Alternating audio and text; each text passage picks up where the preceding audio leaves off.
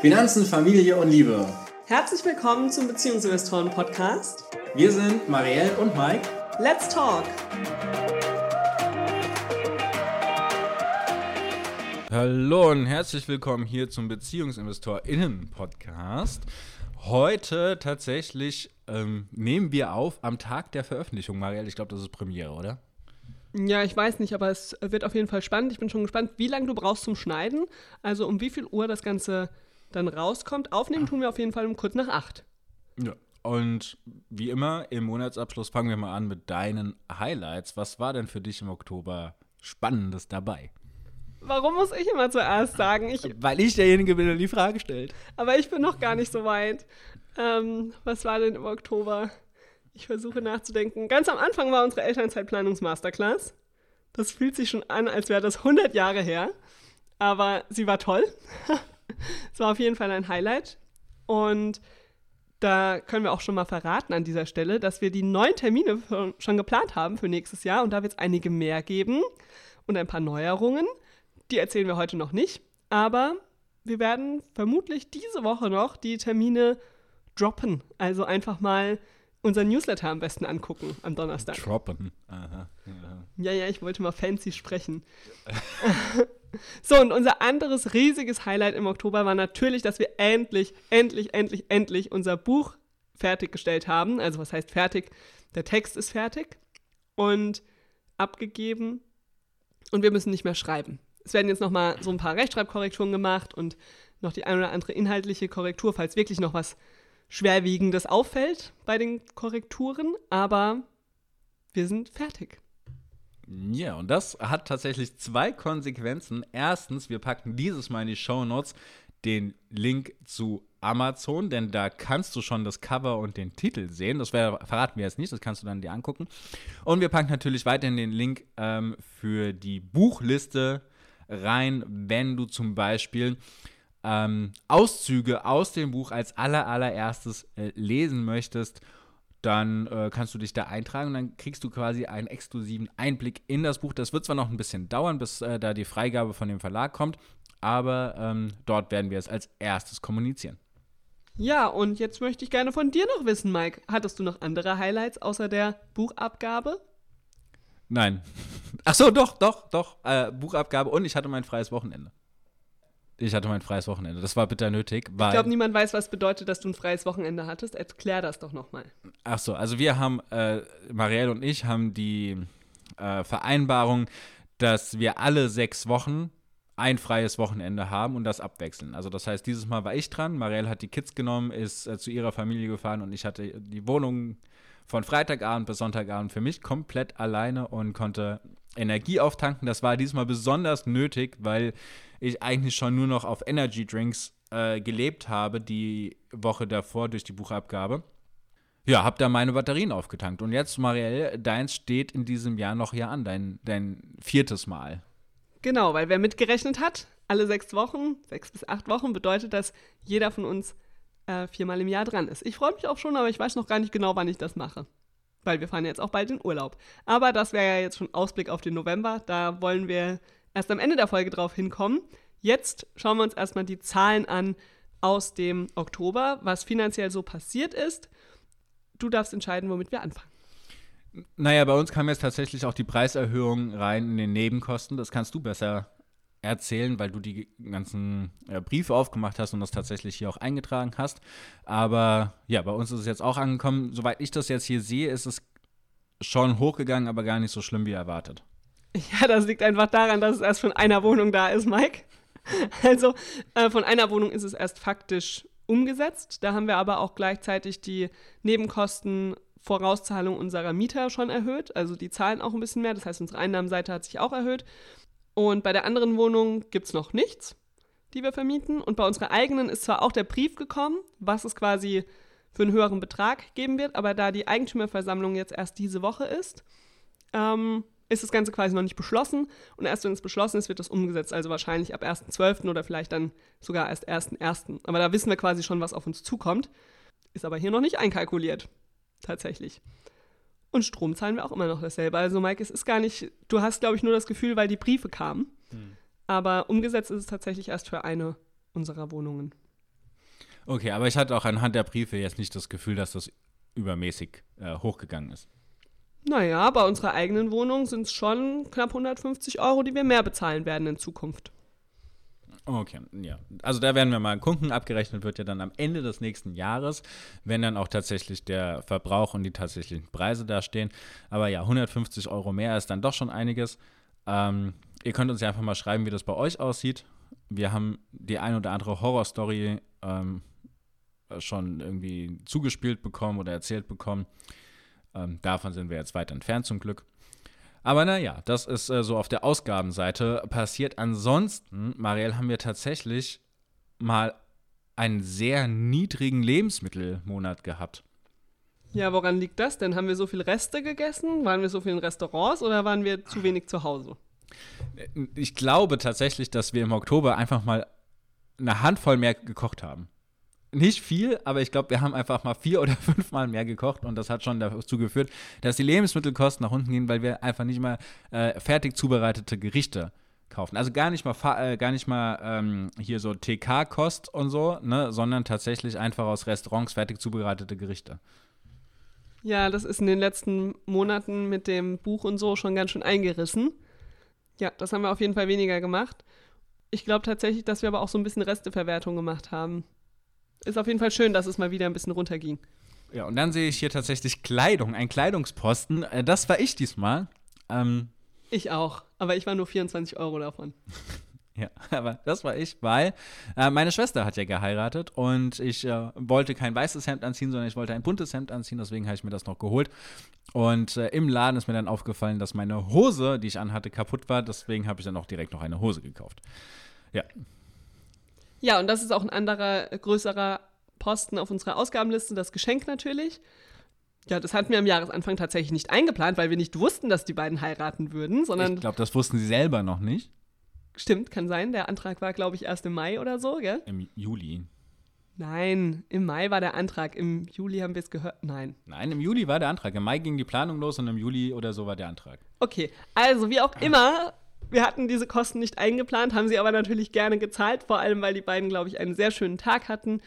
Und das ist ja das Wichtigste an so einem Hochzeitstag. Okay, dann haben wir jetzt hier unsere Einnahmen. Was ja, ist denn da so los?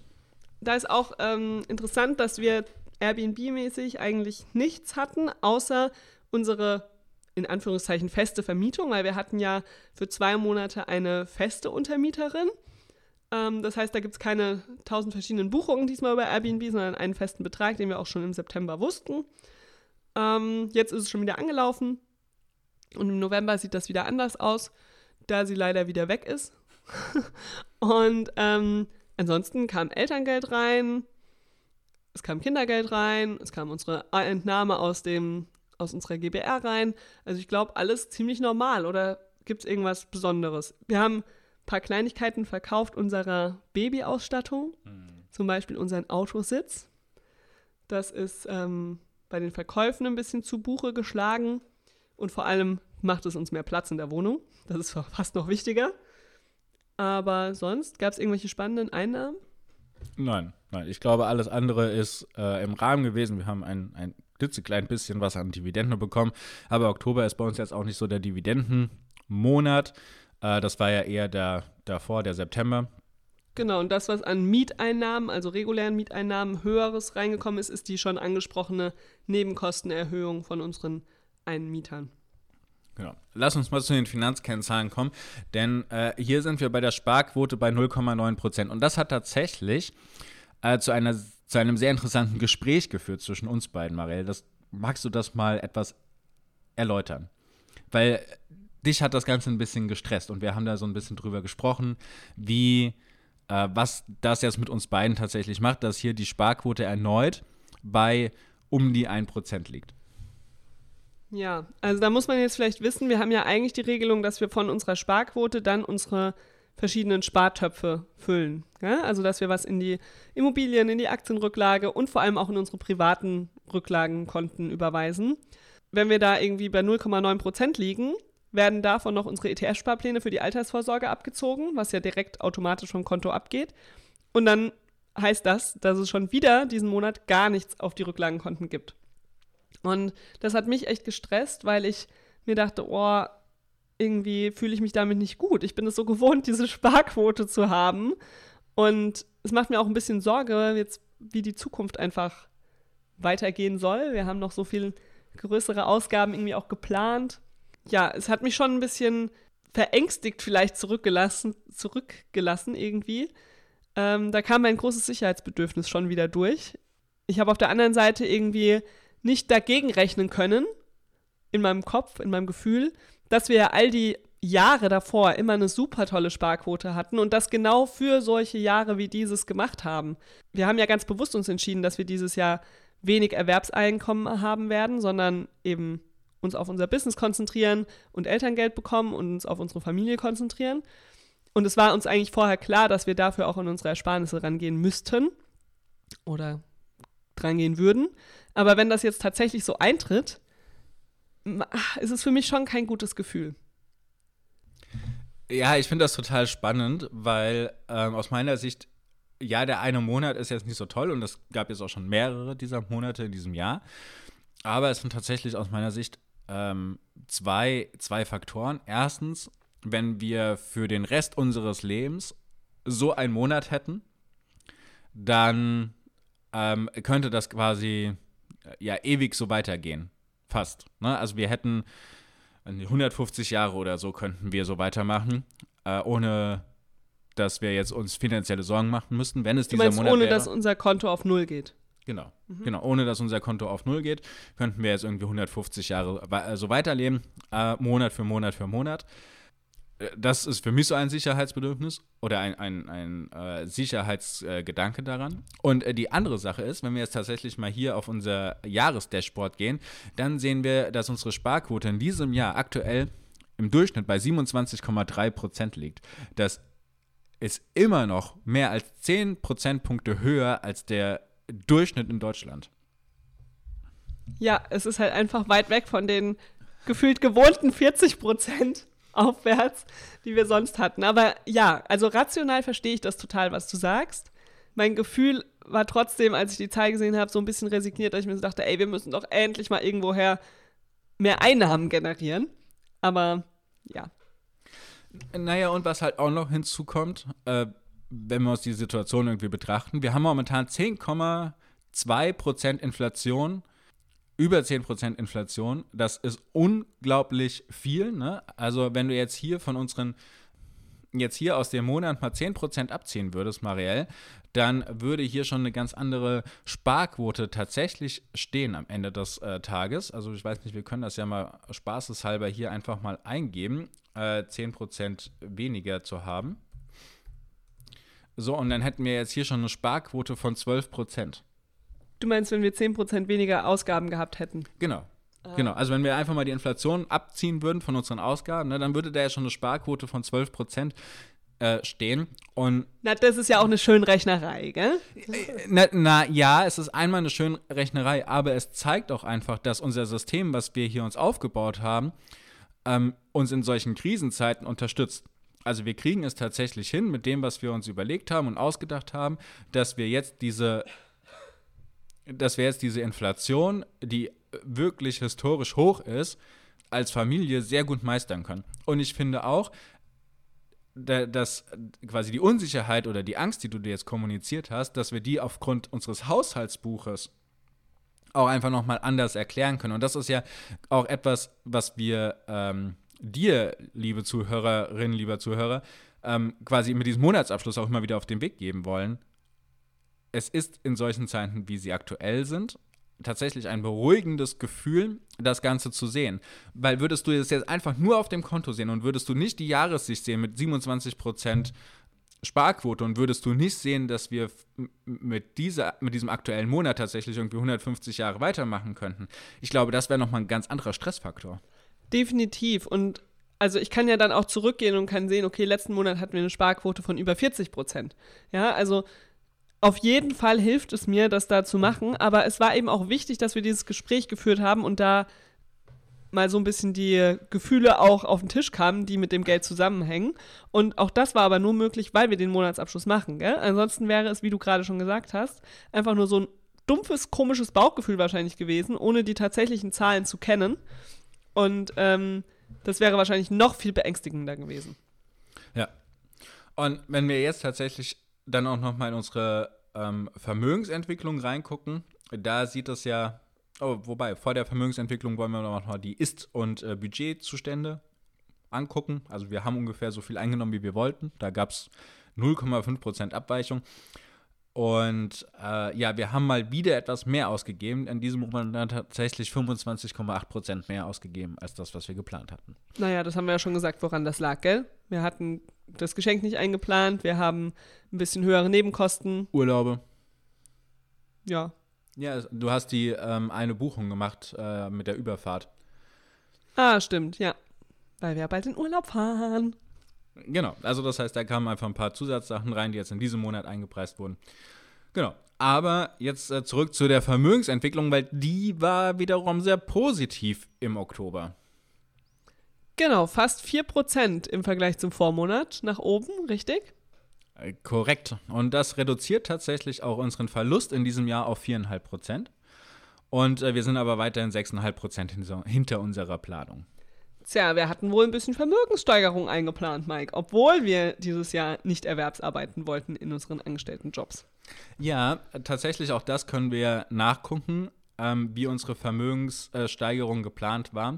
Und äh, die sollte voranschreiten bis Juni, Juli ungefähr.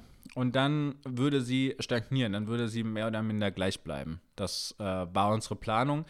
Ähm, ja, weil unsere, unser geplantes Einkommen ja tatsächlich nur das Elterngeld Plus war und davon lassen sich jetzt keine großen Steigerungen machen, weil das sind ein paar hundert Euro im Monat. Ja, gut. Dann würde ich sagen, wir gucken jetzt mal in die finanzielle Freiheit. Da erinnere ich mich, dass du zu Beginn unseres Gesprächs über, also als wir vor der Folge darüber gesprochen haben, äh, gesagt hast, der Monat lief irgendwie gar nicht so gut. Ist das tatsächlich so? Das ist tatsächlich so. Das ist jetzt unser schlechtester Monat in diesem Jahr gewesen. Ähm, wir haben in Anführungsstrichen nur 51 Prozent unserer Ausgaben durch Dividenden, Mieteinnahmen und Co. decken können. Ähm, und das sorgt dafür, dass wir im Jahresschnitt jetzt bei 65 Prozent angekommen sind. Ich glaube, Marielle, es ist safe zu sagen mit den letzten zwei Monaten, dass wir definitiv über den 60 Prozent in diesem Jahr rauskommen werden. Schauen wir mal. Es kommen noch ganz schön viele Kosten. Ich will nämlich ganz viele Weihnachtsgeschenke für dich kaufen. Und da stehen natürlich keine passiven Einnahmen dagegen. Ja, du willst es jetzt einfach nur noch auf 50 Prozent runterdrücken, damit du deine Wette gewinnst. Gucken wir mal, gell? Das äh, war es jetzt aus unserem äh, Finanzplaner. Alle Erkenntnisse, die wir daraus ziehen konnten. Das heißt, wir schauen jetzt einmal noch in unsere Aktien rein. Da sieht es so aus, dass wir im Oktober einen Wertzuwachs von 4,9 Prozent hatten, was äh, sehr, sehr schön ist. Und äh, was auch bedeutet, dass unser Gesamtportfolio jetzt in Jahressicht in, nur noch bei minus 5 Prozent liegt. Damit sind wir übrigens ungefähr so gut wie die Berkshire Hathaway Aktie, die auch nur bei ungefähr minus 5 Prozent liegt. Das ist ja wunderbar. Ja, habe ich heute Morgen äh, in meinem Podcast gehört und habe gedacht, naja, das ist doch eine schöne Anekdote, die können wir doch mit einbringen. Und äh, Maria, jetzt willst du doch bestimmt noch wissen, was die Top und Flops waren. Und während ich die raussuche, kannst du mal über die Dividende sprechen, die wir erhalten haben. Über die eine. Über die eine. Ich weiß leider nicht auswendig, welche es war. Somit müssen wir warten, was du hier rausfindest. Gut, Dividende gab es tatsächlich nur von Pepsi, unserer gemeinsamen Investition. Und das war ähm, ganz spannend, weil dennoch ist die Aktie in diesem Monat sehr gut gestiegen. Sie hat es nämlich unter die Top 3 unserer Top-Aktien geschafft, auf den dritten Platz, mit einer Performance von 11,76 Prozent. Und das ist natürlich ganz wunderbar. Ja, das freut mich und ich glaube, Pepsi hat sogar ein neues Allzeithoch ausgebildet, wenn ich das hier richtig sehe, oder ist zumindest nah dran. Das ist natürlich sehr erfreulich. IBM ist auch erfreulich, dass es hier in der Spitze mit dabei ist. 16,4 Prozent äh, ging es hier nach oben und unser Spitzenreiter ist aber Realty Trust, die ja mit knapp 20 Prozent ja, das Ranking diesen Monat hier anführen. Die haben aber auch einiges aufzuholen, gell? Aus diesem Jahr. Ja, das ist äh, korrekt, aber die Aktie haben wir ja auch mehr wegen den Dividenden. So, dann kommen wir jetzt zu unseren Flop-Aktien. Wie sieht's da aus, Mike? Ja, da ist äh, auf dem drittletzten Platz die Alphabet mit äh, minus 4,6 Prozent. Ähm, die sind jetzt tatsächlich im Gesamtbetrag äh, schon bei minus 25 Prozent bei uns im Depot, seitdem wir die gekauft haben. Also Marielle, das wäre vielleicht sogar noch mal eine Sache, wo wir gegebenenfalls nachkaufen könnten. Schauen wir mal. Die nächste, die ziemlich im Minus ist, seit wir sie gekauft haben, ist PayPal. Und die ist diesen Monat mit minus 6,46 Prozent auch bei den Losern mit dabei. auf dem vorletzten Platz. Und auf den letzten Platz hat es einmal mehr die Morphosis AG geschafft. Ähm, mit minus 6,83 Prozent. Genau, nachdem sie, ich glaube, entweder im September oder im August so weit oben war, haben sie jetzt, ich glaube, tatsächlich sogar eine Gewinnwarnung gemeldet. Und da bin ich mir auch nicht sicher, muss man nachgucken. Und das hat dann dafür gesorgt, dass äh, das, was da vorher aufgeholt wurde, jetzt tatsächlich auch schon wieder weg ist. Da fällt mir ein, wir haben im Oktober auch zwei Aktienkäufe getätigt. Das wollen wir vielleicht an dieser Stelle auch kurz erwähnen. Einmal sind wir bei Nike eingestiegen, haben dort eine kleine Position gekauft und wir haben unsere Investition in die Deutsche Post erhöht und da nochmal nachgekauft. Genau. Und wie immer ist das jetzt nur ein Einblick in unser Portfolio und auf keinen Fall eine Empfehlung, was ihr kaufen solltet oder verkaufen solltet. Da bitte eure eigenen Entscheidungen treffen. Ähm, da haben wir dann nichts mehr mit zu tun. Es ist nur eine Information und nur ein Einblick. So, und jetzt sind wir durch, oder Mike? Dann stelle ich jetzt zuerst die Frage, worauf freust du dich im November?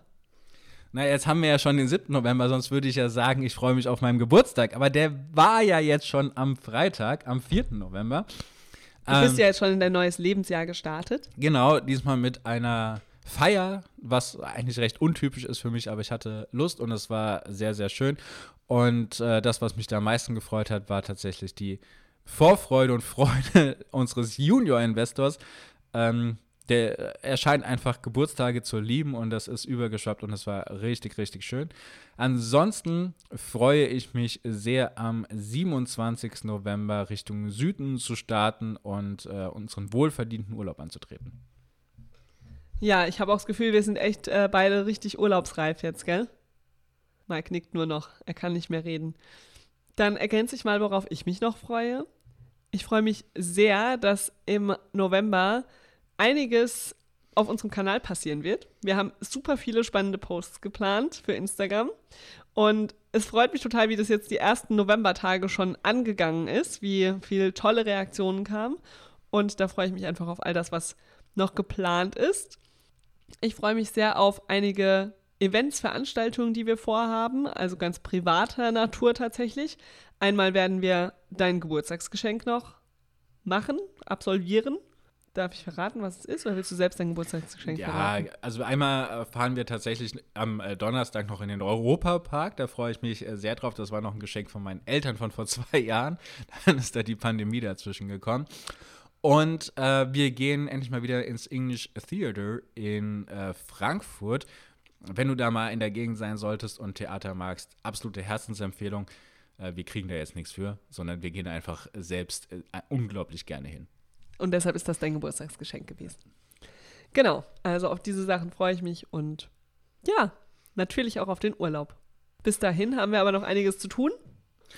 Genau, und jetzt laden wir dich ein, auch dieses Geldgespräch mit deinem Lieblingsmenschen zu führen, euch euren Monatsabschluss zur Hand zu nehmen und einmal zu gucken, wie sieht es denn aus und vielleicht auch ja mal so ein paar Emotionen abzuchecken, wie geht es denn euch in der aktuellen Situation und was könnt ihr tun, um euch da ja auch ein bisschen zu beruhigen oder das Zepter wieder selbst in die Hand nehmen zu können. In dem Sinne hören wir uns nächste Woche Montag wieder hier im BeziehungsinvestorInnen-Podcast.